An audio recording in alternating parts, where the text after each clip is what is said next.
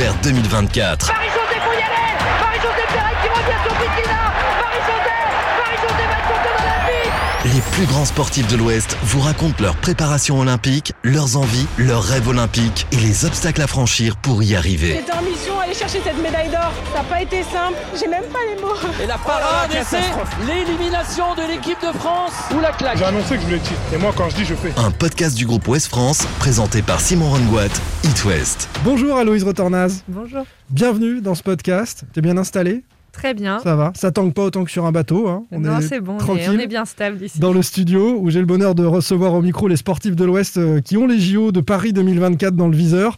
C'est un long chemin que l'on va faire euh, tous ensemble jusqu'à ce grand rendez-vous. On se reverra dans, dans quelques mois euh, tous les deux. Aloïse, tu es déjà médaillée olympique. C'était à Tokyo euh, il y a quelques mois, en 2021, aux côtés de Camille Lecointre sur un petit dériveur en 4,70. Commençons par ça, tiens. Euh, pour les non-spécialistes qui nous écoutent, concrètement, c'est quoi un 4,70 et comment on dompte la bête pour euh, figurer parmi les meilleurs mondiales? Alors le 4-7, euh, comme son nom l'indique, il mesure 4,70 m, donc c'est un petit bateau, on peut pas habiter dedans, hein, c'est pas un habitable comme ce qu'on peut avoir l'habitude de voir en France en course au large avec le vent des globes. Nous, on a un petit bateau avec trois voiles, donc il y a une barreuse, une équipière. Alors souvent, on est un peu prédestiné à un poste en fonction de nos gabarits, et après, euh, à l'intérieur du bateau, on se partage euh, les rôles euh, décisionnaires au fur et à mesure de, la course. En fait, donc moi, je, suis équipière parce que je suis plutôt grande et du coup un peu lourde, et Camille qui qui était ma barreuse pour la campagne de Tokyo, elle était plutôt petite et un peu légère. Et donc euh, après, euh, on se partage toutes les, bah, les manœuvres et euh, les décisions tactiques et stratégiques en fonction des, des allures et de la direction du bateau. La stratégie, ça se fait à deux, mais il y a des postes prédéfinis pour être efficace. Ouais, en fait, la, la stratégie, ben, on peut la faire. on- enfin, on fait tout ce qu'on peut préparer avant la course, on essaye de le faire à deux. Et après, pendant la manche, ça va assez vite. Donc, il faut prendre des décisions rapidement et observer, euh, et observer tout au long de la, course qui dure à peu près. Enfin, une manche, ça dure à peu près une heure et on en fait entre deux et trois par jour. Et donc, nous, avec Camille, on s'était répartis où moi, je faisais euh, tactique et stratégie euh, auprès, donc quand on va vers le vent. Et inversement, quand on a le vent dans le dos, c'était euh, Camille qui s'occupait de la tactique et de la stratégie parce qu'à ce moment-là, on rajoute une voile, le, le spi. Donc moi, je m'occupais du, du spi quand on avait le vent dans le dos. Donc là, c'était Camille qui était les yeux du bateau. Il faut être à deux, à être les yeux du bateau, à regarder euh, un œil sur la concurrence, peut-être sur la météo, et prendre euh, tout ça en, compte pour euh, essayer d'optimiser la trajectoire. hein. Ouais, en fait, le, vent, il a tout le temps des, micro-variations. Alors, quand on marche dans la rue, on s'en rend pas forcément compte, mais en fait, bah, parfois, il va y avoir un tout petit peu plus de vent ou le vent qui va tourner un tout petit peu. Et nous, on exploite toutes ces variations de vent bah, pour réussir à être devant les autres. Et puis, il y a aussi des, des positionnements euh, par rapport à nos adversaires qui sont avantageux en utilisant aussi les règles de course.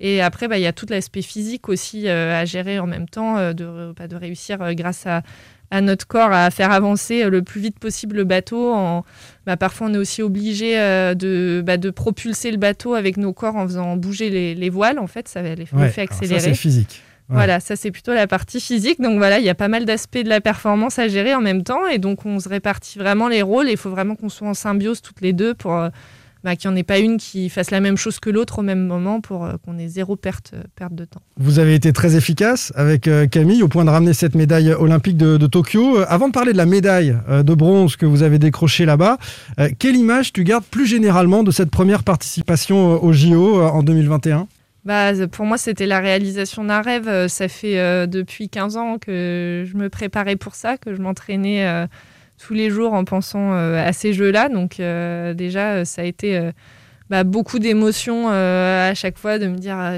je vais faire mes premiers jeux, ça y est. Ouais, Euh, j'y suis. Je les voyais à la télé voilà. avant. En plus, euh, ça a été euh, bah, très compliqué aussi émotionnellement à gérer avec euh, bah, toute la crise sanitaire. On a quand même eu un an du- de report des Jeux. Hein. C'était jamais arrivé. L'attente a dû être terrible. Entre 2020, on se prépare et puis ça tombe à l'eau, Ouais. c'est le cas de le dire, et puis euh, attendre pendant un an euh, la compétition en étant incertain que ça ait lieu finalement. Ouais, c'était surtout ça qui était dur à gérer. C'était euh, bah, du coup avant l'annonce du report, on, on espérait surtout que ça soit pas annulé déjà. Ouais. Et après, évidemment, bah, dans les médias médias, on entendait de tout, quoi, que les jeux allaient être annulés. Même encore à deux semaines des jeux, on recevait des messages de gens qui disaient Ah, alors c'est pas annulé les jeux. Non, c'est pas annulé. Non, et ça a été des jeux un peu particuliers, à huis clos. Hein. Ouais, bah alors, bon, l'avantage, c'est que moi, j'en ai pas connu d'autres, donc je peux pas comparer avec les autres. Tu les avais vus à la télé quand tu rêvais des jeux. Voilà, tu les ouais, peut-être un peu différemment. Je, en fait, euh, déjà, j'étais tellement heureuse qu'ils aient lieu. Et puis, de toute façon, dans tous les cas, c'est une, compétition qui est tellement extraordinaire que, dans, dans tous les cas, c'est un truc de fou, quoi, ces jeux. Donc, euh, puis voilà, il y a, y a quand même une ambiance olympique. Euh, on, est, on était une équipe de France. c'est pas souvent aussi qu'on ait toutes les disciplines en voile en même temps. Et, et non, c'était un moment extraordinaire avec tous les jours son lot d'émotions.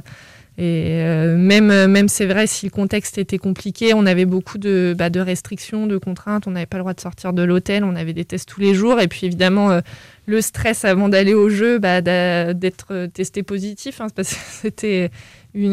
Bah, c'est l'épée de Damoclès qui aurait pu empêcher de réaliser ce, rêve-là. quelle image tu, tu gardes, en dehors de cette médaille, vraiment des, des, des JO C'est quoi? Ce sont des coéquipiers d'autres épreuves auxquelles tu as pu assister Ton épreuve à toi? Euh, pour moi, je regarde euh, surtout la cohésion de l'équipe de France parce que euh, on voit bien que là, on est toute une équipe et on est là pour se soutenir les uns les autres et on a envie que, que les autres réussissent et, et ouais, c'est surtout cette cohésion et cet état d'esprit. C'est vrai qu'on regarde aussi les autres sports. on est on est vraiment une équipe de France quoi. Même si nous, on n'a pas on n'a pas la chance d'être au village olympique avec les autres sports à Tokyo, on est on est quand même une équipe et on a envie d'avoir euh, des médailles. Quoi. Toute l'année, on s'entraîne un peu chacun de son côté, mais là, euh, ce moment-là, c'est l'équipe de France. Quoi. Ouais, voilà. C'est vraiment euh, représenter un pays. C'est vrai qu'en général, quand on est en compétition, on passe un peu de temps avec les concurrents étrangers et tout. Et là, on voit qu'on est plutôt entre Français et et ouais, on a envie que la réussite, elle soit collective. Quand tu étais jeune, enfant euh, ou même adolescente, quelle image tu avais des Jeux Olympiques? Est-ce qu'il euh, y a des grandes épopées olympiques en voile ou dans les autres disciplines qui, qui ont marqué et qui t'ont fait te dire euh, un jour je serai là-bas?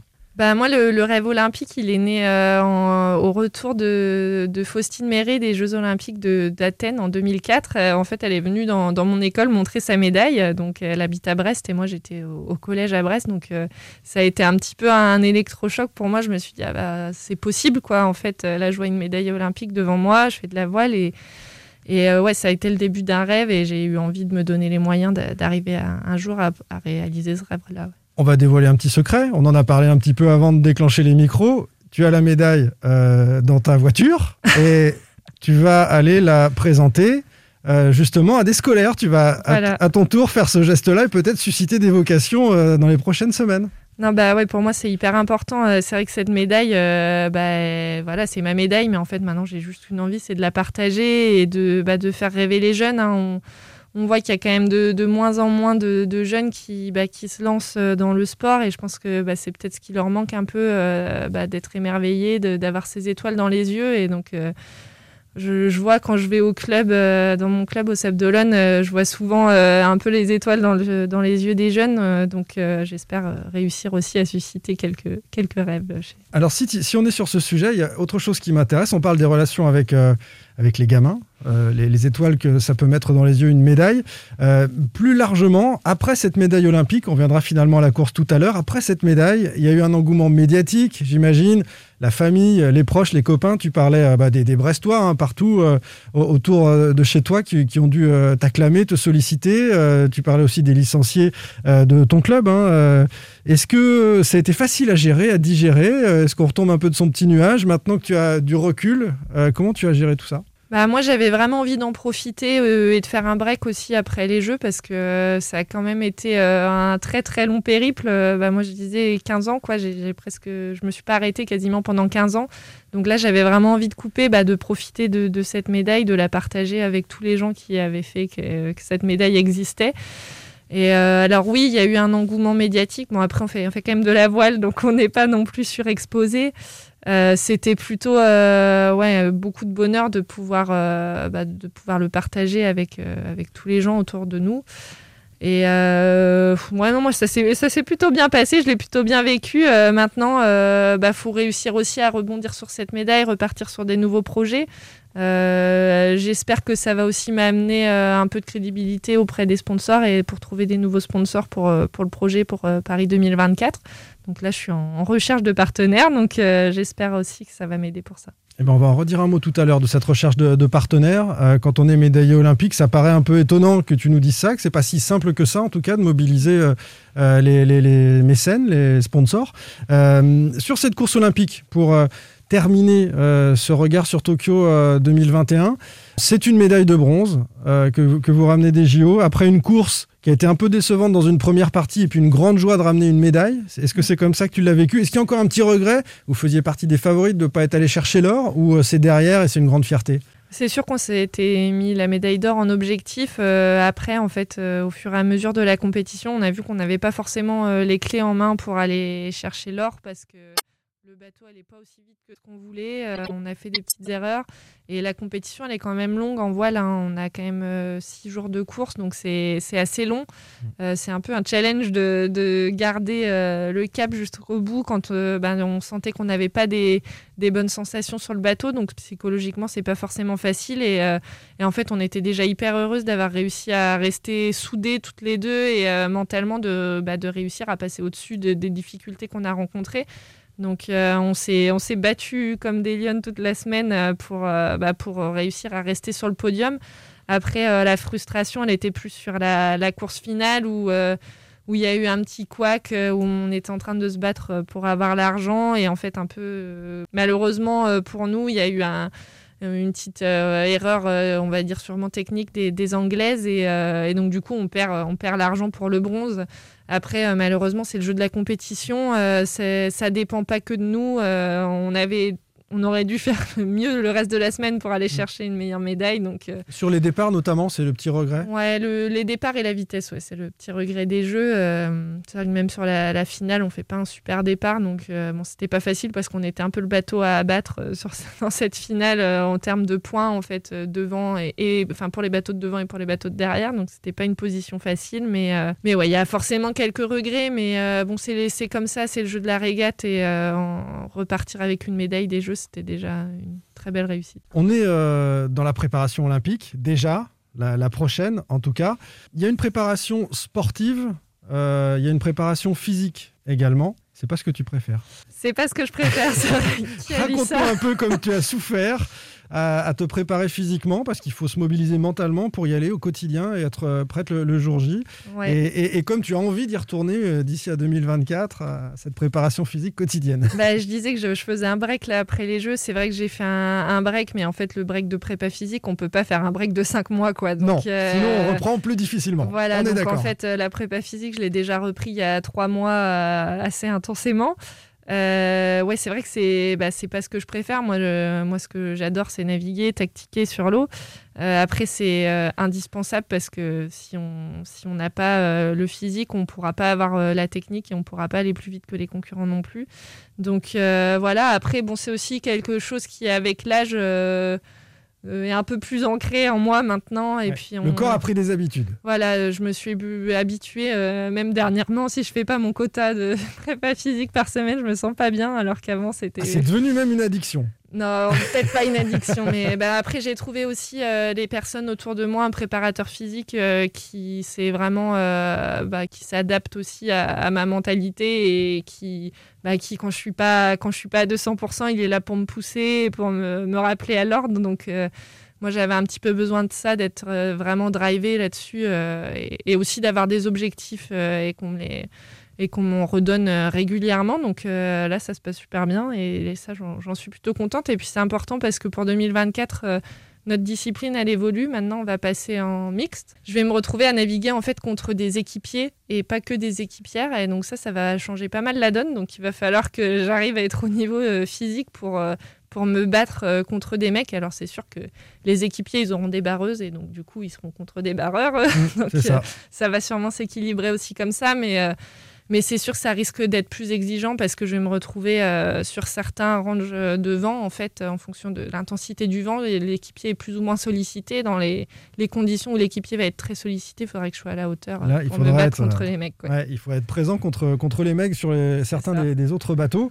On parle de ce duo avant d'évoquer euh, celui avec Kevin Péponnet et, et cette aventure 2024.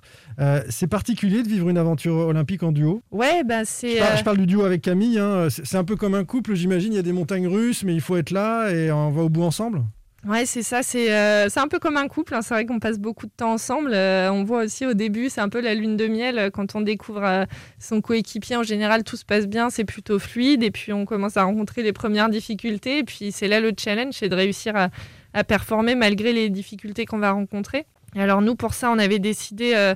Dès le début de notre équipage avec Camille, et puis on va le faire aussi avec mon nouveau coéqui- coéquipier Kevin, euh, de s'entourer d'une préparatrice mentale euh, qui nous aide, euh, bah, peut-être pas au quotidien, mais en tout cas, euh, dès qu'on en a le besoin, elle est là pour nous aider à surmonter les difficultés, à mettre en place des routines aussi qui font que ça va être plus fluide dans l'équipage, à apprendre à se connaître aussi, parce que c'est important de, bah, de connaître l'autre, parce que finalement, dans, dans ce qu'on vit, on est dans des émotions assez euh, extrêmes, et donc on apprend vraiment à découvrir les gens euh, dans, dans- en profondeur. Quand on est dans le dur, hein. Ouais, ouais, Ouais. et ça, en fait, c'est quelque chose, on s'en rend pas compte, mais on n'a pas l'habitude euh, dans la vie de tous les jours de connaître les gens aussi profondément que nous, on va, on va apprendre à les connaître euh, en équipage, quoi, parce que ça va être dans un moment de stress où bah, parfois le, plus mauvais de nous peut, peut ressortir, donc euh, c'est important de, réussir à, bah, justement, à anticiper euh, toutes ces phases qui vont être compliquées et euh, de réussir à avoir euh, une relation euh, vraiment euh, respectueuse. On n'était pas là pour être les meilleurs amis avec Camille, et ça sera pareil avec mon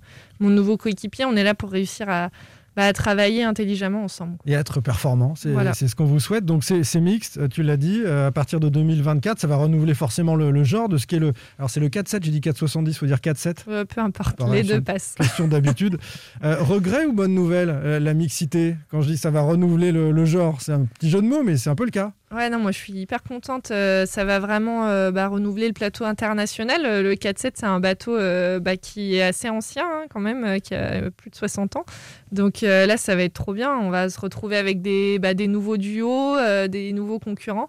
Moi, je suis hyper contente et puis je suis hyper contente de, de mon nouveau coéquipier aussi. C'était Comment tu l'as choisi, Kevin Péponnet alors? Ça s'est fait comment? Bah en fait ça faisait longtemps qu'on en parlait parce que ça faisait longtemps qu'on savait que le enfin longtemps ça fait au moins deux ans qu'on sait que le, le 470 passe mixte. Il y a une donc petite euh, idée depuis longtemps derrière la donc tête. euh, ouais on en avait déjà parlé en rigo- sur le ton de l'humour au début et puis euh, pour finir euh, bah, on, on- on s'est recontacté après les jeux et puis euh, c'était assez logique pour nous. Après on, on, va voir comment ça se passe. On a on a déjà fait euh, en sous-marin un peu en cachette on a fait le championnat de France euh, qui était dans les Landes et ça s'est super bien passé. Donc euh, on, va voir comment se passe la suite. Vous n'aviez jamais navigué, alors tu parles de ce, ce sous-marin, là, mais euh, vous n'aviez jamais navigué euh, avant, vous connaissez depuis que vous êtes jeune?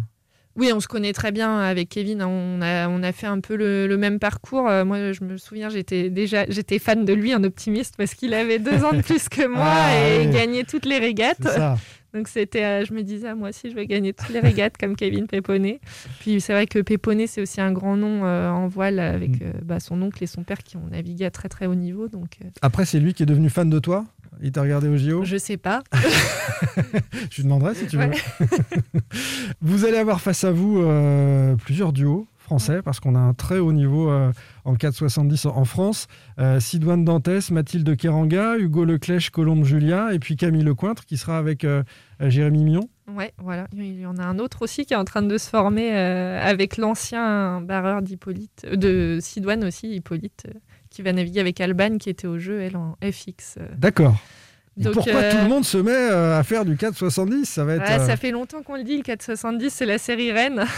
c'est notre blague un petit peu en, en discipline olympique, on dit souvent ça. Mais ouais, c'est vrai que ça va faire du monde. Bah, après, franchement, c'est trop bien. Ça va, franchement, je pense que ça va tous nous tirer vers le haut, de, bah, de se tirer un peu la bourre. Après, le, le but, c'est pas non plus de, de régater les uns contre les autres, hein, c'est de faire devant tout le monde et pas que les Français. Mm. Donc euh, non, je pense que ça va nous faire progresser en groupe, quoi, de, bah, de naviguer aussi avec des gens qui ont un peu le même niveau que nous.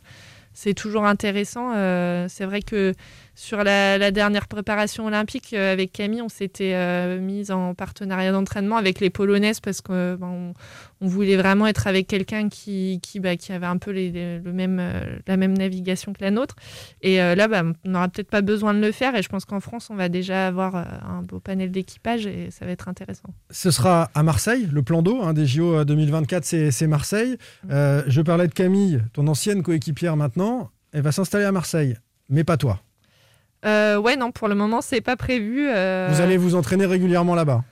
Oui, on va s'entraîner régulièrement là-bas, surtout de la période de mai à, à- à septembre, parce que c'est important de, de naviguer sur le plan d'eau des Jeux dans la période estivale pour, euh, bah, pour connaître le plan d'eau. Après, euh, en fait, en voile, on, on passe notre temps en déplacement. euh, on, on se déplace en amont de toutes nos compétitions et des compétitions, on va continu- continuer à en avoir à travers euh, le monde et, et l'Europe euh, pendant toute cette préparation olympique. Donc, euh, moi, je, je suis bien à Brest, j'ai pas envie de, de déménager. Après, T'as va- envie de retrouver ta Bretagne de temps en temps pour te ressourcer, aller à Molène un peu aussi? Aller à Molène, évidemment, toujours. Euh, mais euh, non, mais c'est surtout que c'est, enfin, c'est pas nécessaire en fait, parce que on va avoir des structures qui vont nous permettre de passer du temps à Marseille de toute façon. Oui.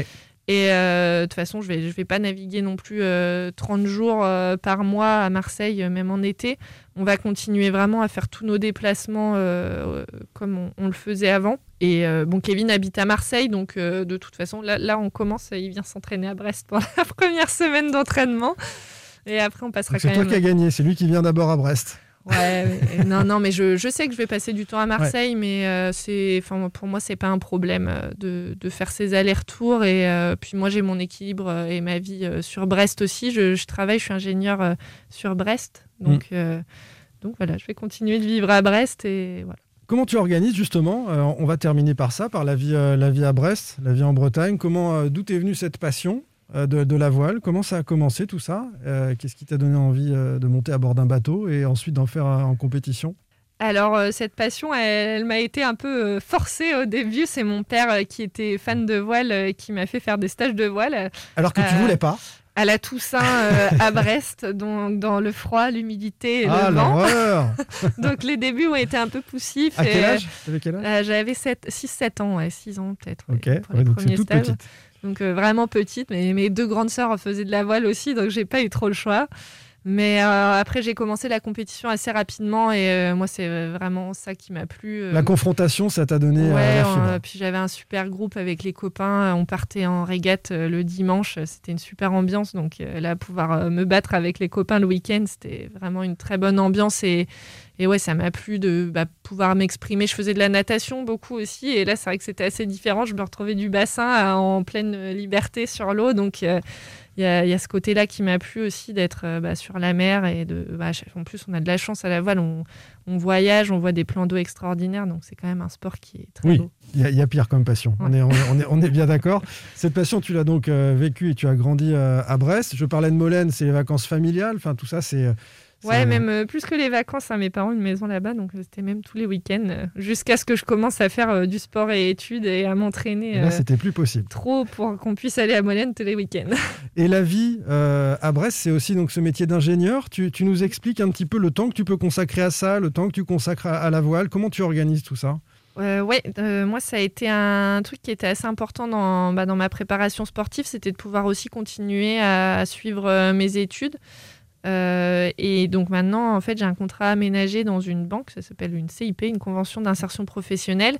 Et donc euh, tous les ans, je négocie euh, avec mon entreprise un nombre de jours pendant lequel je vais travailler dans l'année. Donc euh, forcément, en année olympique, on travaille un petit peu moins Ouais. que euh, là, cette année, un peu, un peu plus éloigné des Jeux. Ce sont des contrats qui sont négociés avec les, les fédérations, avec l'État. Voilà. hein. C'est un contrat qui est mis en place euh, entre la fédération, la région sportive, le, hum, l'entreprise et le sportif Pour les sportifs de haut niveau. pour les sportifs de haut niveau. ouais. Et ça se passe bien. Tu arrives à équilibrer les choses. Ouais, alors euh, là, ça a été un petit peu compliqué l'année olympique parce que forcément, j'ai quitté mes projets pendant pas mal de temps. Donc, euh, Ouais. c'est compliqué de revenir sur les projets après plusieurs mois d'absence. Mais là, euh, j'ai, repris quelques nouveaux projets et ça se passe bien. Donc, je, je compte bien continuer ce rythme-là encore. Parmi les, les projets, on va terminer par ça, tu l'as évoqué rapidement, il y a celui aussi de pouvoir un peu mieux en vivre, en tout cas de se donner les moyens de pouvoir faire euh, des entraînements, des stages, etc. Et pour ça, il faut des, des sponsors, des mécènes. C'est pas si facile que ça. Euh, tu nous sous-entendais ça, de, de trouver ces sponsors? Ouais, c'est vrai que c'est des, bah c'est pas, c'est pas le plus plaisant. En voile, on parlait Ouais. de prépa physique, mais la recherche de partenaires, c'est pas facile non plus d'aller euh, demander des, des, des sous euh, à des, des entreprises. Après, euh, là, en ce moment, on est en recherche, on attend euh, quelques réponses. On espère que qu'on va vite trouver euh, un partenaire pour, pour nous suivre jusqu'à Paris. Si certaines nous écoutent, donc ce sont les deux prochaines pas. années pour préparer le duo Kevin Péponnet, Aloïse Retorna sur le 470. C'est maintenant. Il y a la place, il y aura de la visibilité. Ouais, c'est vrai qu'il y a de la visibilité. Et puis, euh, bah, moi, ce que j'ai fait pas mal aussi après les Jeux, c'est des interventions dans les entreprises. Et en plus, moi qui, du coup, ai ce, cette double casquette aussi d'être euh, bah, salarié dans une entreprise, j'a- j'arrive bien à, bah, faire ce parallèle entre le- l'entreprise et le sport de haut niveau. Donc, c'est des choses euh, dont les entreprises sont assez friandes. Des interventions sur euh, la préparation de la performance. euh, Ouais, la, la préparation de la performance, euh, la, bah, la gestion du stress, la gestion de l'échec, le- le- l'esprit d'équipe aussi, euh, c'est des notions qu'on retrouve en entreprise. Merci beaucoup, Aloïse, d'avoir passé ce moment avec nous. Merci. Euh, on va te laisser euh, prendre le temps d'éprouver ce duo avec Kevin sur l'eau. Vous allez vous entraîner dans les prochains mois. Et ce que je te propose, c'est qu'on se retrouve justement dans quelques mois pour euh, parler de tout ça, de, de cette préparation, avec euh, cette fois un peu plus de, de recul en compagnie de Kevin. Merci beaucoup. Merci, à très vite. Retrouvez tous vers 2024 votre podcast olympique chaque mois sur itwest.com et sur toutes les plateformes.